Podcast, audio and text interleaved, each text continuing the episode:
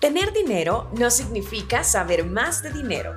Saber de dinero es tomar decisiones que le cierran la puerta al estrés financiero y abren tu mente para que vivas la mejor versión de tu vida. Hola, soy Daisy Navarro y seré la host oficial de Monimentes Podcast, presentado por Banco Atlántida. En esta primera temporada exploraremos en cuatro emocionantes episodios el Money Mindfulness, la conexión entre la salud mental y las finanzas. Platicaremos con expertos y brindaremos técnicas y consejos para tomar decisiones financieras más conscientes y equilibradas.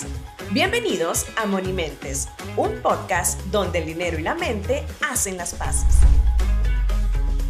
Bienvenidos al primer episodio de Monimentes, el podcast donde el dinero y la mente hacen las paces. Te voy a dar una pequeña introducción para que sepas de qué se trata todo esto. Monimentes es un espacio de conocimientos. Lo que buscamos es compartir información valiosa que estimule el crecimiento social y personal a nivel económico. Acá nos vamos a reunir una comunidad de mentes curiosas, como la tuya y la mía, que estamos en constante exploración de información innovadora, por supuesto relacionadas a las finanzas, porque creemos firmemente que las decisiones financieras comienzan en nuestra mente. Para dar el banderillazo de salida en este primer episodio tenemos a Salvador Villafuerte. ¿Quién es él? Ahora te cuento. Con una sólida formación académica, Salvador Villafuerte es un referente en el campo del coaching y la transformación personal, siendo reconocido por su compromiso con la excelencia y su habilidad para conectar con las personas. Es director ejecutivo de Experiential Life Coaching, con una amplia experiencia en liderazgo y gestión de equipos de alto rendimiento. Apasionado del crecimiento personal y el desarrollo del potencial humano, se destaca por su capacidad para inspirar a otros a superar sus limitaciones. Salvador, qué gusto tenerte acá, qué bonito inaugurar este podcast contigo, con todo lo que está en tu mente que sé que va a ser valioso para todos nosotros. Bienvenido. Gracias Daisy, de verdad que me siento privilegiado por iniciar este programa de Monimentes. Así que bueno, soy todo tuyo para responder a las preguntas que tú quieras. Qué bueno, la verdad es que eso es lo que necesitamos, sacar de tu mente todos esos conocimientos que nos van a enriquecer y nos van a ayudar a buscar ese equilibrio que tanto buscamos. Te lo voy a poner así y también a los que nos están escuchando y viendo.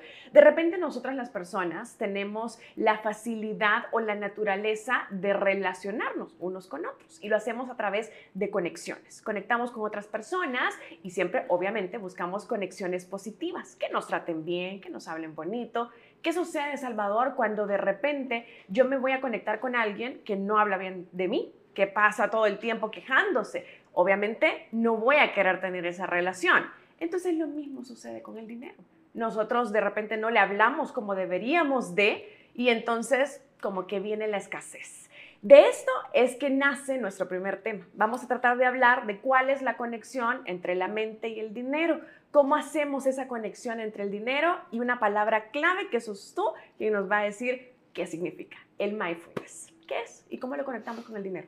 Claro que sí, te cuento, el mindfulness no es nuevo, ¿verdad? Ya tiene sus años, de hecho eh, viene desde el budismo, ¿verdad? Pero en 1980 se ha amalgamado en Estados Unidos eh, y la palabra lo que significa es tener una conciencia de estar presente, aprender a enfocarse.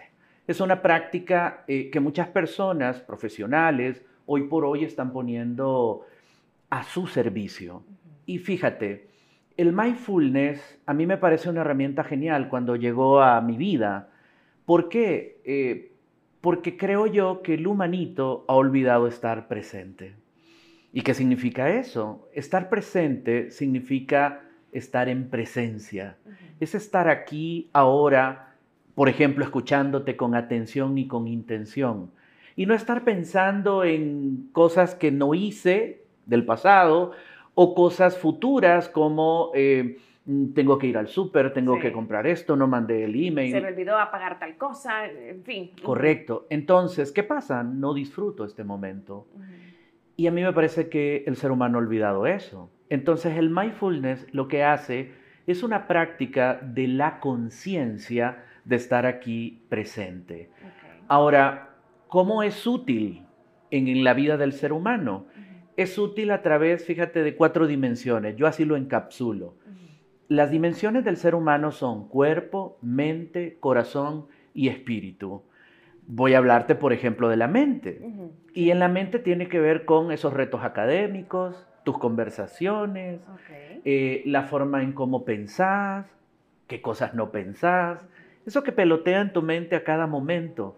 ¿Te ha pasado, Daisy? Totalmente, no. De hecho, yo creo que quizá eh, todavía no me adelanto a los otros puntos, ¿verdad? Pero definitivamente la mente es la que nos juega incluso ciertas pasadas, que pueden ser positivas o negativas. Yo desde chiquita mi mamá me dijo, la mente es poderosa, hija. Y no entendía yo esa frase tan importante del poder que tiene nuestra mente. Si nosotros decimos, lo voy a lograr, si yo me lo mentalizo, claro que lo voy a hacer. Pero si comienzo con aquellas dudas, con aquellos temores, pues no lo voy a hacer. Yo creo que tiene mucha relación con lo que tú decías de la plena conciencia. Incluso ahora nosotros nos manejamos de una forma automática que vamos conduciendo hasta nuestros destinos, trabajos, casa.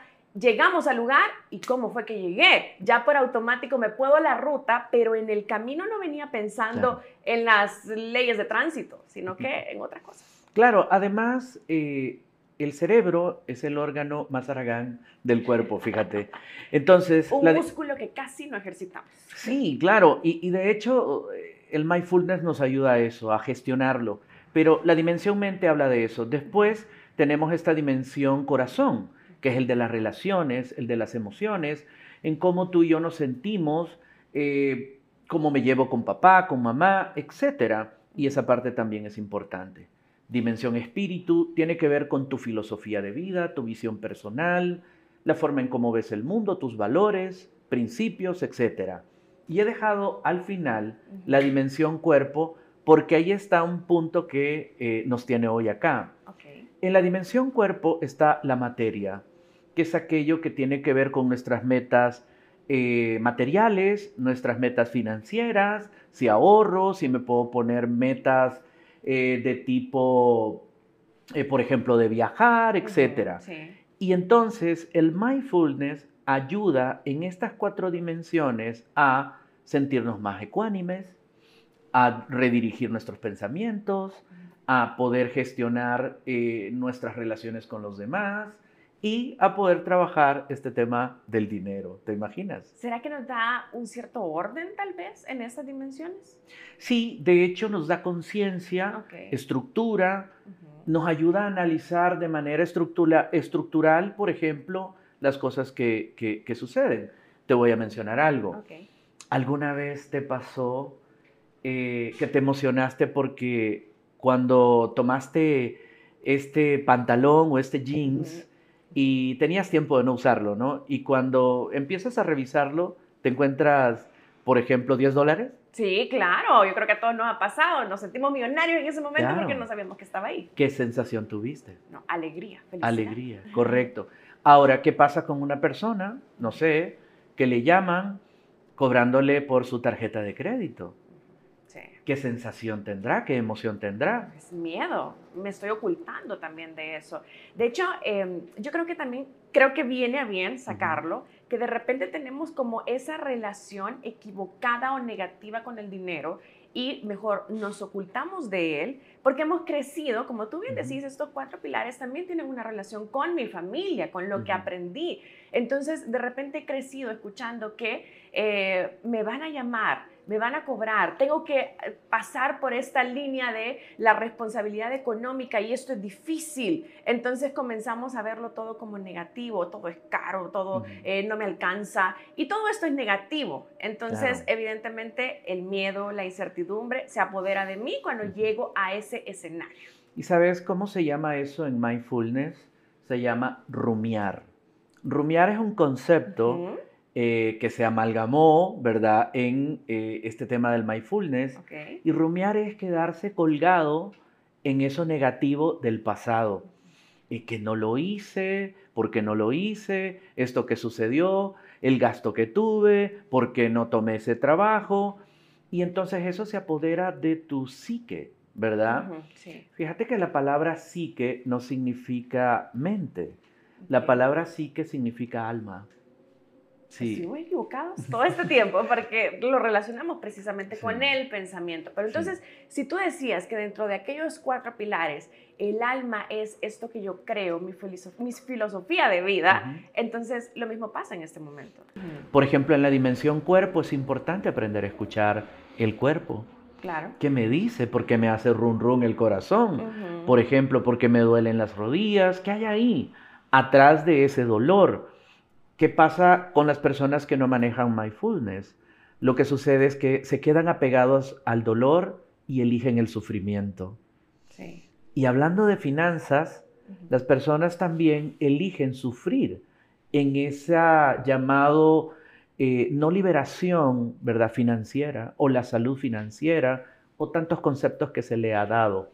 Entonces, mindfulness es una gran oportunidad, ¿verdad? Yo lo uso mucho, te cuento, y me ha ayudado en muchos aspectos de mi vida para centrarme, para estar ecuánime, para estar más maduro, más consciente de lo que soy, de lo que no soy, de lo que siento o no siento, o de lo que hago o no hago. Ok, definitivamente yo necesito encontrar ese balance en mi vida, en todos los espacios o ejes de mi vida, para luego comenzar a incorporarlo en algo tan específico como el dinero.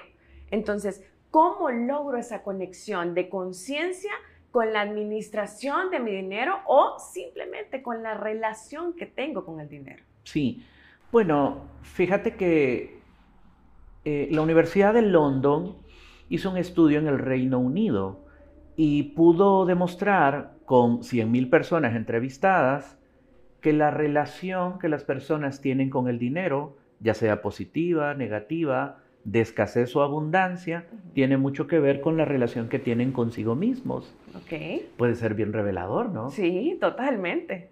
Claro, entonces para poder trabajar la relación con el dinero, pues lo que debo de hacer es trabajar mi relación interna. Es, todos esos aspectos donde eh, yo puedo notarme, ¿verdad? Y, los demás me miran. El yo privado es cuando yo estoy en mi casa. Y entonces, en mi casa, yo puedo cepillarme los dientes, eh, sacarme los mocos, y nadie me ve, o me ven los más cercanos a mí mi, esposa, mi esposo, mis hijos, la mascota, pero hasta ahí. Pero rara vez la persona va a este territorio que es el que yo quiero proponer hoy, y es ir al yo interno. El yo interno tiene que ver, fíjate, con un primer paso, y este primer paso es observarme, observarte. Observarme en un montón de aspectos, en mi emocionalidad, también en mis pensamientos, en mi corporalidad, y hasta la parte intuitiva. Esas corazonadas, Daisy. Y las mujeres aquí no llevan año luz.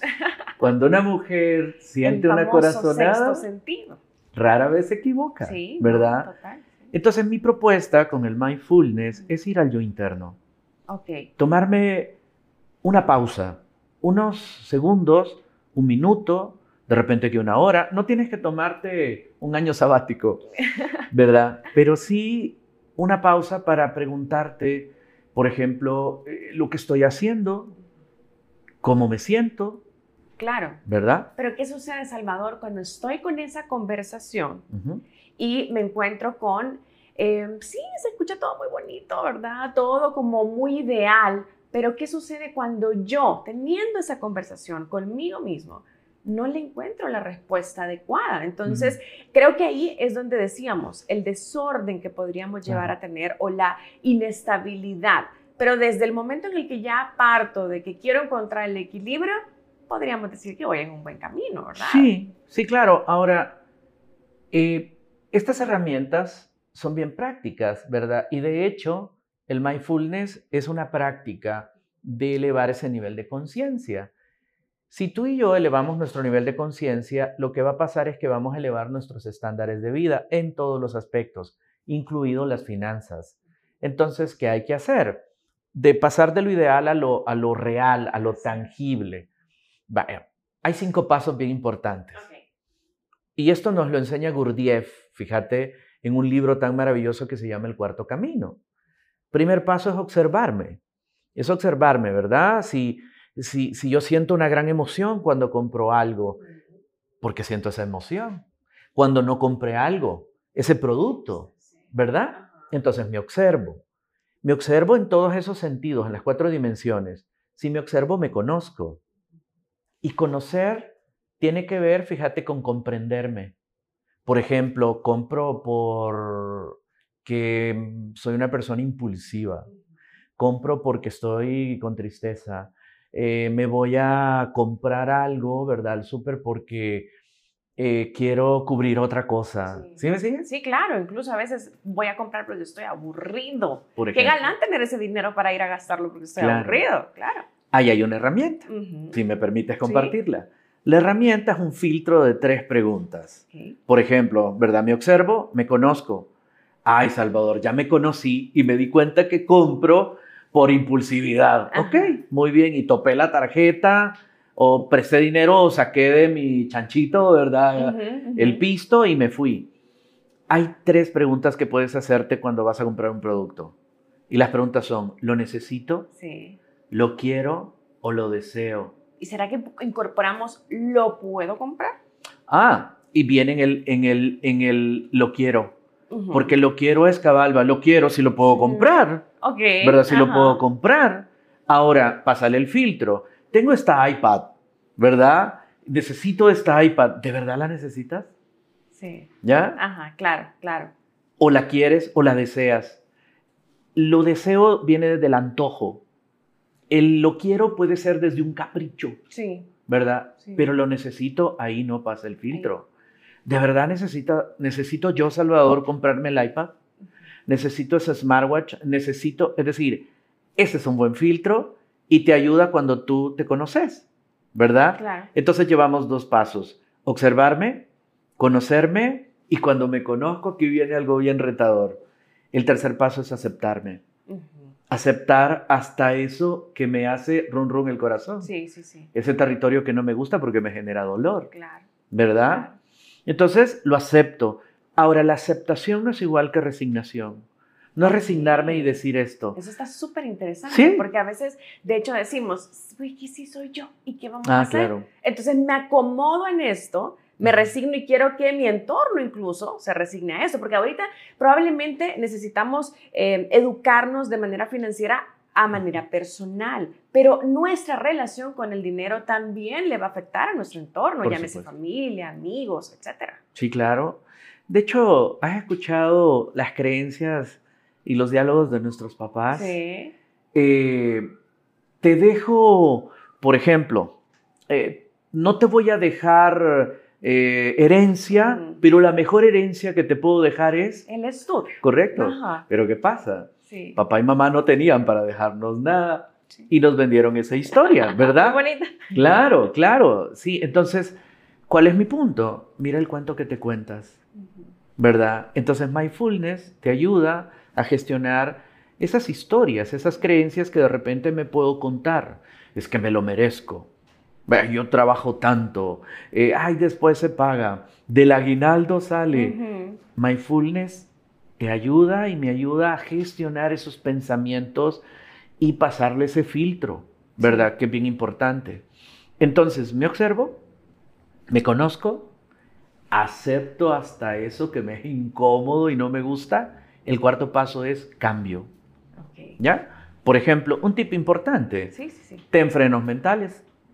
¿Ya? ¿Cómo cuál? por ejemplo, tú puedes decir, Daisy, esta semana no compraré algo que no necesite, ¿verdad? O lo puedes convertir en positivo. Voy a comprar solamente lo que sea necesario. ¿Verdad? Sí. En positivo. Claro. Entonces, ¿qué sucede? Tener un freno mental es eh, detenerte y autogestionarte. ¿Será, Salvador, que estas técnicas y esta conciencia que estoy tratando de incorporar a mi vida va a tener un resultado al, a corto, mediano, largo plazo? ¿De qué manera yo voy a decir, sí, esto que le escuché a Salvador me está ayudando? Claro. ¿Cuándo lo voy a ver? De hecho, en el momento. Eh, por ejemplo, he visto tu sonrisa cuando ves posibilidades, ¿verdad? Y empiezas a decir, ah, sí, a lo mejor Ahora, yo te voy a decir algo. A mí no me creas nada de lo que he dicho. de verdad, no me creas nada de lo que he dicho. Vayan y verifíquenlo. Ve y verifícalo. Yo lo he verificado en mi vida y ha funcionado y también tengo muchas personas que tienen muchos casos de éxito. Y esto es como un teledirigido, Daisy. ¿Te has fijado que ese proyectil, ¿verdad? Ese rocket va, pero no va directo, sino que va haciendo estas ondas, pero llega al punto. Sí. El mindfulness es igual. A través de, por ejemplo, una pequeña meditación en el día, no sé, en la mañana, al solo despertar y tomarte uno o dos minutos y no levantarte en automático. Sí. y pensar y, empezar a decir, bueno, ah, ¿qué de lo que hice ayer puedo hacer mejor hoy? ¿Ya? O dar gracias 20 veces. Gracias por mi casa, porque puedo ver, por mi mascota, por mi esposa, por mi hijo. ¿Me ayudas? ¿Continúas? Ah, incluso gracias porque tengo agua para bañarme, me levanto. De hecho, ahora que lo mencionas, había escuchado yo por ahí, o leído, no me acuerdo, un, un ejercicio que un psicólogo le puso a una persona no vidente y le dice, eh, iba a las carreras. Entonces fue como, ¿sabe qué? Hágame el ejercicio de escribir en un cuaderno cuáles cosas usted agradece a diario. Después que le dejó la tarea, se quedó pensando, ¿cómo le voy a decir a una persona no vidente que me escriba lo que ve a diario que eh, pues le genera agradecimiento? Claro. Bueno, el psicólogo se quedó así como la regué, ¿verdad? Con ese ejercicio. Cuando se volvieron a encontrar, esta persona no vidente, es decir, nosotros, gracias a Dios, tenemos la capacidad de poder ver todo lo que hay en nuestro entorno y poder decir, esto definitivamente merece un gracias. Había llenado un cuaderno completo y las cosas eran tan eh, básicas como esa. Tengo agua para bañarme, puedo abrir mis ojos, puedo levantarme, puedo sentir, puedo oler, cosas que las damos por sentado a diario. Porque no estamos viviendo conscientemente. Sí, entonces, eso pasa. La vida está configurada a través de vibración, Daisy. Entonces, cuando yo, y de seguro has escuchado más de alguna vez esto de eh, él tiene buena vibra positiva, ella tiene buena vibra positiva, ¿ya? Tiene buena vibra o tiene mala vibra. No está equivocado el, concepto. Entonces, cuando yo digo algo, ¿verdad? Desde que lo digo, los decibeles, la vibra que genero en mi tono de voz, eh, puede ponerse en consonancia con todo lo que yo quiero. Por ejemplo, una persona que agradece, fíjate, eh, está más conectada con la felicidad. ¿Por qué? El núcleo generador de la felicidad es la gratitud. Entonces, si tú das gracias 20 veces, estás gestionando tus pensamientos. Si no agradezco, me quejo, ¿verdad? Entonces no puede ser, ¿cómo es posible? Mira, este recibo de la luz y ta, ta, ta, y ta, ta, ta, ¿verdad? Entonces, el mindfulness me ayuda a enfocarme en mi momento presente, a tener un nivel de conciencia acerca de qué estoy sintiendo, pensando y sintiendo es sintiendo emocionalmente y corporalmente. Claro. ¿Qué estoy pensando y aún qué estoy intuyendo? Siento que hoy va a ser un día bien genial, bien chivo. Hoy siento que va a pasar algo maravilloso. Sí, es como eso que está tan de moda ahora, que decretemos cosas ah. positivas, ¿verdad? Que hagamos ese ejercicio de atraer estas cosas positivas. Lo que decíamos al inicio, no vamos a conectar con una persona que nos pase hablando mal o nos pase tratando mal. Lo mismo el dinero. No vamos a sentir esa abundancia si nos pasamos quejando con eso y sobre todo si no tenemos la plena conciencia de cómo lo incorporo a mi vida y a las diferentes relaciones que tengo. Claro, entonces creo yo que conviene, ¿verdad? Pensar por un momento en, varios aspectos. Sí. Por decirte algo. Uno, revisar en tu momento presente cuáles son las creencias que tienes con relación al dinero. ¿Qué te dijeron papá, mamá, tus abuelos, las terceras o cuartas generaciones? Aquellas frases de no hay, está muy caro, no se puede, el dinero es malo y todas esas cosas que comenzamos a crecer con eso y que evidentemente hoy nosotros las traemos a nuestra vida. Claro, entonces las creencias te tienen y a veces te detienen, ¿verdad? Mindfulness invita a gestionar esas creencias revisar si son vigentes aún, ¿verdad? Yo pediría revisarla, sentarme por un momento y pensar qué, me dijeron a mí, ¿verdad? ¿Qué te dijeron a ti acerca del el dinero? Y eso se instaló en tu inconsciente, ¿verdad? Sí. claro. Tal vez tenemos que desaprender aquello que no fue tan positivo y que ahora quizás nos está sirviendo como de tope para mejorar esa conexión. Claro, claro. Entonces, y, ese concepto se ha escuchado y es muy bonito, invita a revisar, ¿verdad? El, el desaprender. ¿Cómo se hace? Con los cinco pasos. Observo mi creencia, conozco mi creencia, la acepto, no es reñir, aceptar esa creencia, como aceptar que de repente tengo un problema, ¿verdad? Lo acepto y cuando yo lo acepto, ahí se puede dar el cambio. El quinto paso genial, porque el quinto paso es regresar al primero. Entonces es como un ciclo. Correcto. Ok. Pero claro, ya soy una persona diferente porque me observo desde otra creencia. Como que voy en otro capítulo. Correcto, sí, desde otra emoción, desde otro comportamiento, desde otra creencia. Por decir algo, eh, mindfulness nos enseña a sentarnos por un momento, ¿verdad? Meditar no quiere decir poner tu mente en blanco, es bien difícil y a las personas les puede frustrar eso. Ya me han dicho a, mí en mis talleres o conferencias, Salvador, ¿cómo logro poner la mente en, blanco? Es, muy difícil, lleva años de, de entrenamiento y práctica, pero que sí se puede hacer. Tomar una pausa para hacerte una pregunta.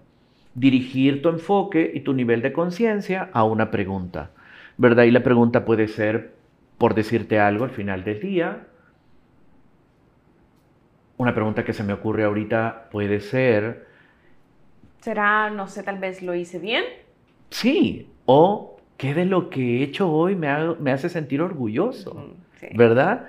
Si no, si no encontraste nada es que algo descuidaste. Claro, y no es que sea malo, sino que al contrario, volvemos a la plena conciencia. Estoy consciente que hoy quizá no hubo algo que mereciera ponerlo en ese lugar de orgullo, pero mañana tengo otra oportunidad. Sí, claro. Y hablando del dinero, por ejemplo, la persona puede eh, estar rechazando y estar eh, teniendo emociones no agradables, porque no hay emociones positivas ni negativas, pero emociones no agradables y favorables para poder salir de esto. Al contrario, está frustrado, triste, enojado, colérico, iracundo, y, hay más de 200 emociones.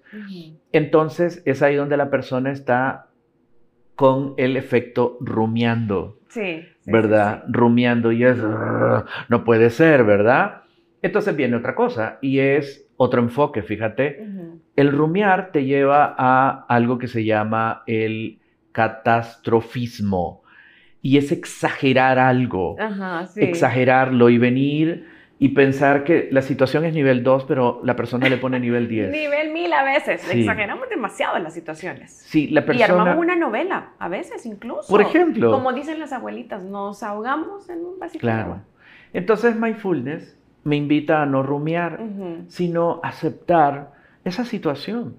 Claro, de repente tengo un problema o un reto, llamémosle así, un reto financiero, económico, la cuenta, qué sé yo, no puedo ahorrar o no, no estoy ahorrando ahorita, lo acepto.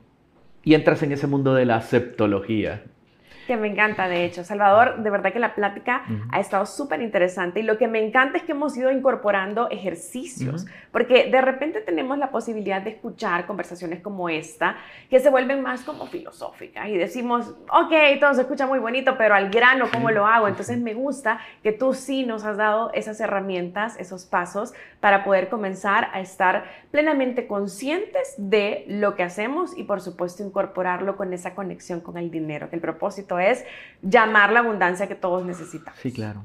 Sí, claro. Sí, es, es evitar el pensamiento mágico, ¿verdad? Sino más bien aterrizar con algunas herramientas que funcionan. Exacto, de verdad. Totalmente, me encanta. Gracias, Salvador. Y bueno, vamos a llegar a una parte en la que nos vamos a relajar un poquito. Vamos a llegar a una dinámica en donde vamos a poner en práctica esa agilidad mental que nos comentabas. Okay. Vamos con la dinámica. Yo te digo, tú me dices. Ok, Salvador, esto va a ser sumamente rápido, ¿verdad? Yo te voy a decir una palabra y tú me tienes que decir lo primero que se te venga a la mente, pero así rapidísimo. Ok. ¿Listo? Listo. Ok, comencemos. Mente. Alma. Crédito. Crédito, eh, lo pago. Millón de dólares. Mío. Estrés. No va conmigo. Salud financiera. Eh, quiero más. Carro del año. Lo quiero para el otro año. Familia. Mi amor. Ay, qué bonito, eso me gustó. Súper rápido y así es la dinámica, es una agilidad mental y lo respondiste muy bien. Ah, bueno, pasé la prueba. sí, no hay respuestas negativas ni incorrectas, ah, todo bien. Qué bueno. Ok, bueno, esta fue la dinámica, yo te digo, tú me dices. Ok, Salvador, bueno, el tiempo se nos ha acabado, lamentablemente la conversación estuvo súper, súper interesante y yo sé que muchas de las personas que nos están escuchando o viendo quieren conectar contigo. ¿Cómo lo podemos hacer? ¿A través de las redes sociales? Sí, con gusto. Bueno, nos pueden encontrar en Instagram, en Facebook también como Experiencial Life Coaching y también me pueden encontrar a mí como Salvador Villafuerte. Y de hecho en TikTok estoy como Salvador Villafuerte 2020. Ahí vas a encontrar contenido, algunos mensajes y también les quiero contar que en el 2020 escribí un libro que se llama Te lo dije. ¡Wow! ¿Más o menos de qué va el libro? El libro te ayuda a cambiar tus conversaciones y tiene una mirada muy alta de coaching ontológico. Es un libro, de verdad, muchos adolescentes lo están leyendo eh, adultos, empresarios, y es un libro muy, muy amigable, de verdad. No es porque yo lo escribí, pero está muy bueno. Eso me encanta. ¿Y para poder adquirirlo a través de tus redes? Sí, sí, nos pueden escribir. También lo tenemos en Amazon, en versión Kindle, ¿verdad? Y si no, con, con nosotros nos escriben en las redes y con gusto se los hacemos llegar. Buenísimo. Es que esto hay que evidentemente pues expandirlo un poco más y por eso queremos conectar también contigo después de este episodio. Gracias a ti por el tiempo, Salvador. Estuvo de verdad fantástica la plática y bueno, así nosotros también nos despedimos. Hasta acá llegamos con este episodio, pero los invitamos a todos ustedes, a todas esas monimentes que nos escuchan y nos ven, a que no se pierdan el siguiente episodio de Monimentes, el podcast donde el dinero y la mente hacen las cosas. Chao.